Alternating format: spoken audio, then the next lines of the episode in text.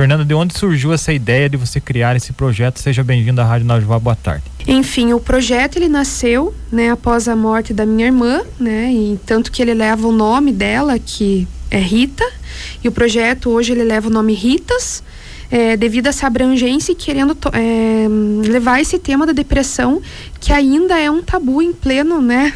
É, digamos, 2020 séculos se passaram e ainda é um tabu dentro da sociedade, tanto a depressão quanto a questão do suicídio, né? Certo. E como que foi para você, tipo, nesse sentido, você superar essa perda da, da irmã e depois é, tentar sensibilizar as pessoas para que não ocorresse a mesma situação?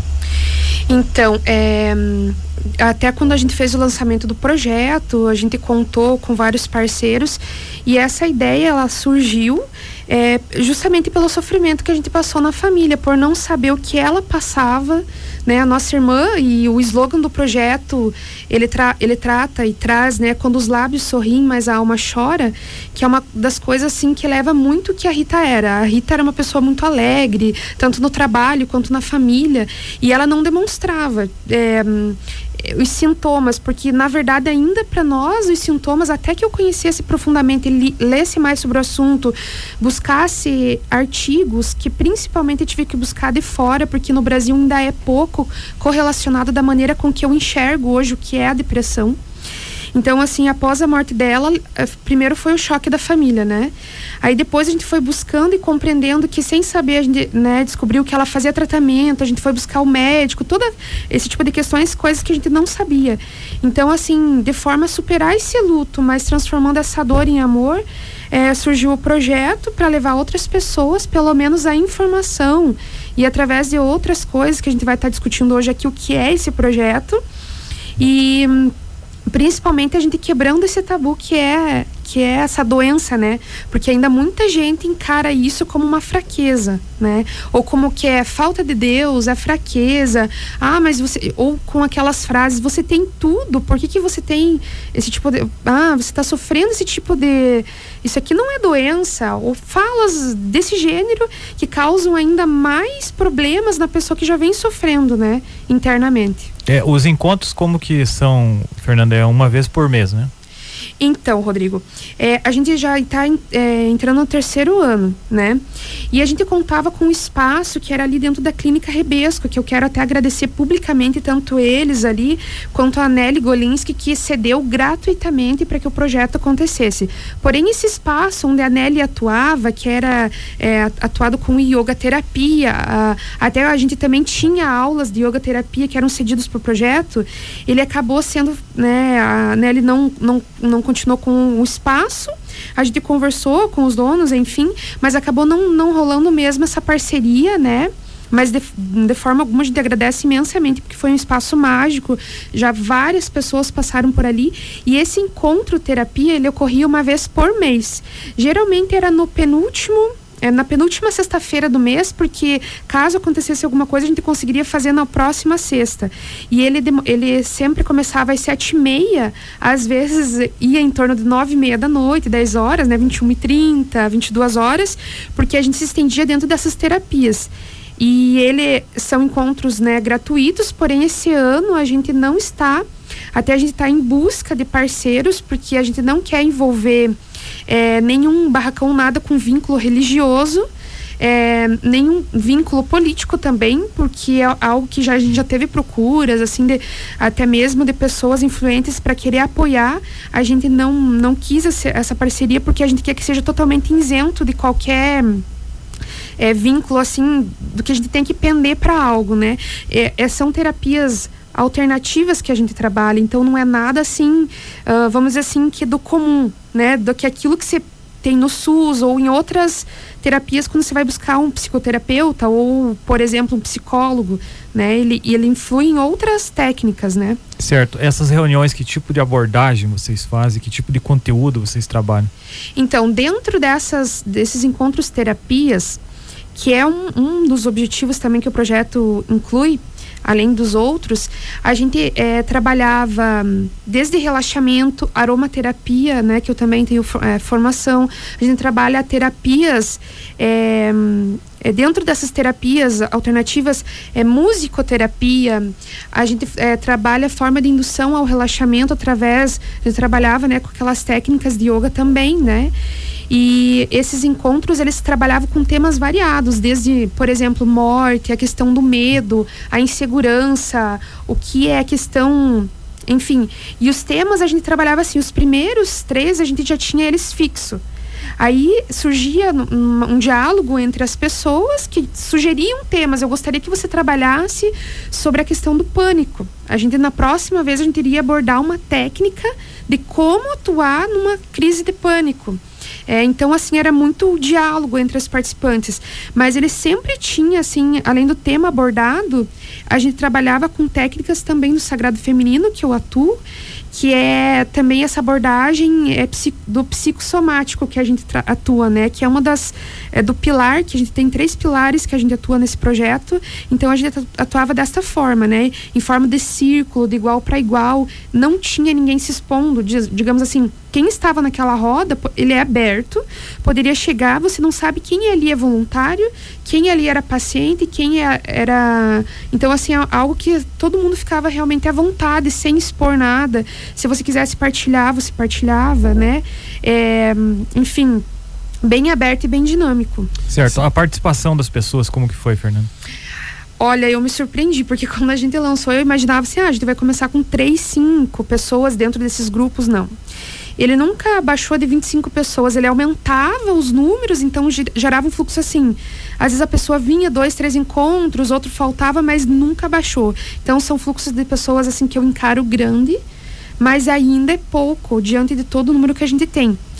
É, mas além disso a gente tem os outros tipos né, de, de, atuação desse projeto e esse é apenas um, mas ele sempre se tornava assim multiplicador, né? Dali surgiam mais outros é, tipos de atuações assim do projeto. Já teve pessoas dando depoimento assim de cura de é, enfim que abria o que fortalecia ainda mais o grupo porque demonstrava como chegou e como que hoje essa pessoa se sente. Então ainda está tendo bastante procura dessas pessoas ligando ai Fernanda quando que vai começar? Mas a gente precisa de um espaço né? E como o projeto ele é totalmente gratuito e ele tem um custo né? Porque eu também atuo com a questão dos óleos essenciais. Enfim, a gente trabalha com outras técnicas, ele também vai gerando custos, o qual a gente também é, não pode, por exemplo, bancar um espaço, né? Certo. E essas atividades, então, como você disse, né, seriam é, atividades gratuitas. É, Fernanda, qual que seria o perfil das pessoas né, que aderem hoje ao projeto? Dá para a gente dizer que tem um perfil de pessoa que tem a depressão? Então, assim, é bem. É um paradigma mesmo, porque, assim, tanto que a gente leva um choque, né, quando a gente fala, assim, que ah, chega até nós crianças, né? Chega, porque é quebrado um tabu. A gente imagina assim, nossa, mas como que uma criança não tem idade, né? Claro que tem assim um, um número maior entre 15 a 29 anos é uma estatística, mas assim tem de diferentes. É, mas assim, a gente percebia que um fluxo maior das pessoas que procuravam pelo menos esse encontro né, eram mulheres. Né? Os homens eles chegavam, né, dois ou três, mas ainda não, não com aquela é, força de, de continuar no projeto, né? Não sei se ainda por receio, enfim. E a gente escutava muito as pessoas terem receio de se expor devido ao trabalho é, principalmente pessoas que a gente teve contato em que tinham um, um, papel público na sociedade, elas tinham um receio assim, até mesmo perguntar: você vai tirar foto, Fernanda? Você vai fazer isso, aquilo? Devido que no trabalho eles têm bastante preconceito com relação à doença. Seguindo a entrevista aqui com a Fernanda Popoaski a respeito do projeto Ritas, que discute o uso de terapias alternativas contra a depressão. É, Fernando, até no intervalo aqui nós conversamos sobre isso. Então, até agora você não tem nenhum cronograma de atividades para esse ano prevista para o projeto. Você faz apenas alguns atendimentos, repassa algumas informações através das redes sociais também, né? Sim, Rodrigo. Então a gente está à procura desse espaço. Uma das alternativas que eu penso assim que poderia dar certo é quem sabe algum empresário, alguém que queira apoiar o projeto, ou até mesmo alguém que se sensibilize, porque muitas pessoas procuram, passam por esse problema na família, e querem, né, buscar esse apoio. É quem sabe em questão mensurável de dinheiro que a gente pudesse pagar um aluguel de um espaço onde pudesse ser uma sede do projeto, quem sabe, né? Futuramente já tenho a pretensão também de escrever esses é, projetos para buscar arrecadar fundos, enfim. Mas isso também vai tudo a gente vai amadurecendo ideias, né? O projeto ele surgiu com um formato, ele abrangeu de um tamanho assim do qual não esperava, mas a gente continua com as atividades que são palestras que a gente é chamado, como ano passado foram realizadas várias assim em colégios, o que eu senti uma importância muito grande, porque eu abro as perguntas, né, para que eles, os alunos possam fazer, e assim, não tem menos de 30 é, é, digamos, pergunta por, por, por, vez que a gente vai palestrar, e se dependesse, eles gostariam de ficar perguntando mais. Porque é um tema, assim, que a adolescência ele gera muita conturbação, enfim.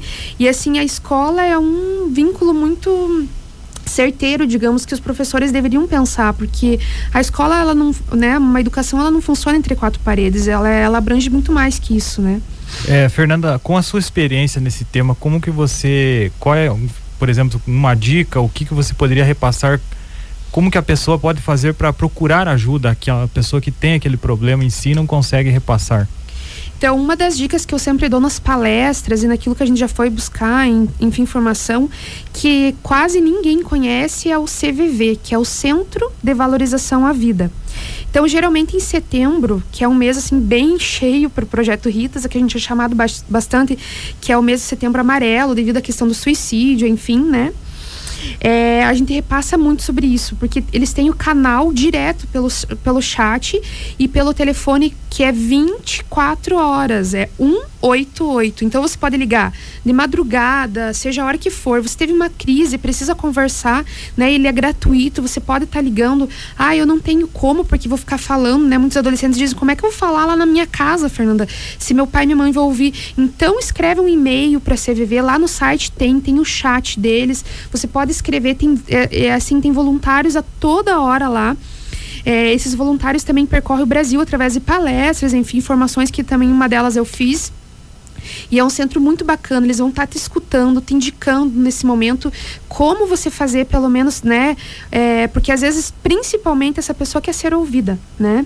Então, uma das coisas que a gente sempre fala nas palestras é quebrar o tabu. Você tem que falar sobre a depressão, sobre aquilo que você sente. Então, eu não tenho como me abrir com nenhum amigo, nenhum familiar, liga para o CVV né? Eu sempre digo, pode mandar é, mensagem para o Projeto Ritas? Pode, mas, por exemplo, eu tenho toda uma outra carga, né? Eu sou mãe, enfim, tem todos os meus... Eu, eu consigo responder, mas não no momento. Então, assim, eu posso estar tá indicando, orientando, que é uma, uma das coisas que o Projeto Ritas faz, mas no CVV, você, pelo 188, você já consegue uma ligação direta, você vai ser atendido naquele momento. Isso salva vidas, porque no momento de crise, a pessoa está passando por um momento assim que ela já está pensando no suicídio. No momento assim, se ela for ouvida, for conduzida, ela vai pelo menos romper, quebrar nesse momento, né? E é, esse período de crise, e isso pode aliviar, gerar um novo pensamento, enfim. Então, assim, principalmente nesses momentos de picos, né? Que a depressão ela atinge vários níveis, é, ligar para o CVV é salvar vidas. Certo. Fernanda, né, a gente falando aqui a respeito né, de várias formas também, né, de eh, vários assuntos, né, também como fazer, né, por exemplo, né, para formas de tratamento, o que, que o pessoal do Projeto Ritas né, tem é, feito, relação, especialmente né, a suicídio, depressão, né, como que o Projeto Ritas tem procurado trabalhar com essas formas aí. Então, Paulo, é, sobre essa questão, como que a gente já, já conduz? A gente tem parceiros, né? A gente também tem alguns terapeutas parceiros que não são só de Irati, a gente tem de Rebouças, Curitiba e outras, né? E a gente, assim, conforme cada laudo que a gente ia fazendo, a gente também vai indicando. Então, eu tenho, tenho terapeutas parceiros que cedem consultas gratuitamente, indicações e outras pessoas, a gente, a gente pode é, aberto, né, para outros terapeutas, enfim, que podem incluir, né? Eles incluem dentro dessas terapias a gente trabalha com a questão do reiki, né, que é uma terapia também alternativa, aromaterapia, yoga terapia, é, musicoterapia. Então assim ela depende muito do grau daquilo que a gente vai avaliar. É, eu geralmente também faço essa essa hum, conversa, né, esse diálogo com a pessoa que procura. A gente indica também conforme o que, que é, porque assim a gente não atua com remédio, né? É, digamos assim, desses normais, como a gente comenta com eles, mas a gente atua com tratamentos alternativos. Porém, em momentos de crise, a gente não pode, eu sempre falo para eles, vocês não vão cortar o remédio agora. Vocês têm que ir aos poucos, né, com acompanhamento de uma pessoa que, né, um terapeuta, um médico ou um psicólogo que ali está atuando para poder fazer é, essa transição. Nunca né? Então o remédio ele realmente conduz, mas ele é uma ponte. Ele, eu assim com todas as letras eu quero afirmar, nenhum remédio até agora em nenhuma análise eu vi que que houve a cura. Ele só vai amenizando uma situação e acarretando outras, né? Que gera uma dependência por remédios, né? Que começa ali com a gente sempre diz com um verdinho, né? Aí começa aumentando e a pessoa vai se iludindo dentro daqueles sintomas, porque o remédio acaba mascarando alguns sintomas. Então, em crise é bom, sim, né? Você faz necessário, mas porém ele não é a cura. É, dentro desse perfil até que o Paulo colocou numa pergunta anterior, ele se tem um perfil de uma idade, sexo. É, nós sabemos também que muitas mães enfrentam o problema de depressão pós-parto. Hum. Vocês tiveram algum caso de alguma pessoa que procurou nessa? Sim, é um índice muito grande, porque é, porque assim, ó, dentro do pós-parto, eu posso dizer com todas as letras, né? Porque passei também por várias situações. E o pós-parto, toda mãe sabe do que eu tô falando. O ouvinte vai, a mulher vai compreender o que eu, eu digo. Ele é um é, a questão dos nossos hormônios, os sentimentos, eles flutuam muito, né? Eles variam muito. A, a, mulher já se sente frágil nesse momento. Então, se ela teve um trauma quando criança, ou se ela já teve algum problema não resolvido, algo nesse sentido, ele vai se tornar mais forte nessa questão no pós-parto. Então, a depressão pós-parto, ela tem um índice muito grande das mulheres, porque elas, e principalmente porque elas têm medo de contar para o seu parceiro ou para a família que elas estão com a depressão pós-parto, que elas sentem porque são, são, são sintomas e sentimentos que, que envolvem o seu filho, né? Algumas chegam a rejeitar o filho e não é questão de né, ainda é um tabu também na nossa sociedade. E não é uma questão, digamos, natural delas, já são sintomas da depressão, né? Então ela se sente com medo, envergonhada de dizer que não quer ficar naquele momento com seu filho, que sente alguns sintomas que desencadeiam. Então, assim, é um índice bem grande, já teve várias mulheres que procuraram, né? é, o projeto com, com esse tipo de, de depressão pós-parto. Certo. É, essas pessoas que têm tipo transtorno bipolar, que uma hora está bem, outra hora está mal, é, há alguma coisa associada que já Sim. leve à depressão também? Sim, já é um sintoma que é, vários artigos e estudos, né, que também internacionais que a gente trabalha e atua, a gente até brinca, né, que hum, é, falando que a, a, as pessoas, assim, o medo de falar também sobre esse assunto, porque tanto a bipolaridade quanto a questão de outras coisas, elas vêm desencadeadas da depressão, né? Por exemplo, a minha irmã também tinha e foi diagnosticada com bipolaridade. Só que são coisas que muitos médicos, enfim, eles não fazem essa ligação, porque, sinceramente, existe um, uma ficha, né, com vários itenzinhos ali, e isso é uma crítica. Aí eles olham aquilo como alguns médicos, a qual, assim, eu não, não venho nem citar nomes por questão ética, mas encara a depressão como uma caixinha, você se encaixa nisso. E depressão não é isso, né? Ele gera além de outras coisas, né? Pessoas, por exemplo, que, que têm várias doenças que chegam a latejar o corpo, né? É, é fibromialgia e outras coisas que vêm né, sendo desencadeadas a respeito. Então, a bipolaridade também tem ligação direta com a depressão. Certo, Fernando, e as pessoas que têm interesse de saber mais sobre o projeto, de repente que tem um local aí para que vocês possam fazer as reuniões, como que fazem para procurar você? Então, tem uma página no Facebook que se chama Projeto Ritas, a gente atua é, nele, pode estar tá encaminhando mensagem, né? E através desse chat, pelo Messenger, né, que a gente também atua, pode estar tá encaminhando mensagens por lá e a gente vai entrando em contato também, né?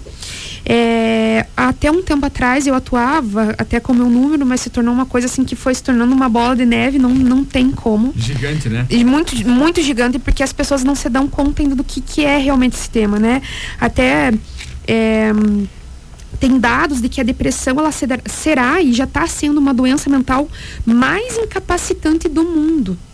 Né? É, com mais de 800 mil pessoas morrendo com suicídio né? no ano. Então, isso é um, é um índice muito alarmante. Então, assim, voltando à tua pergunta, Rodrigo, eu pode estar tá procurando pela página, né?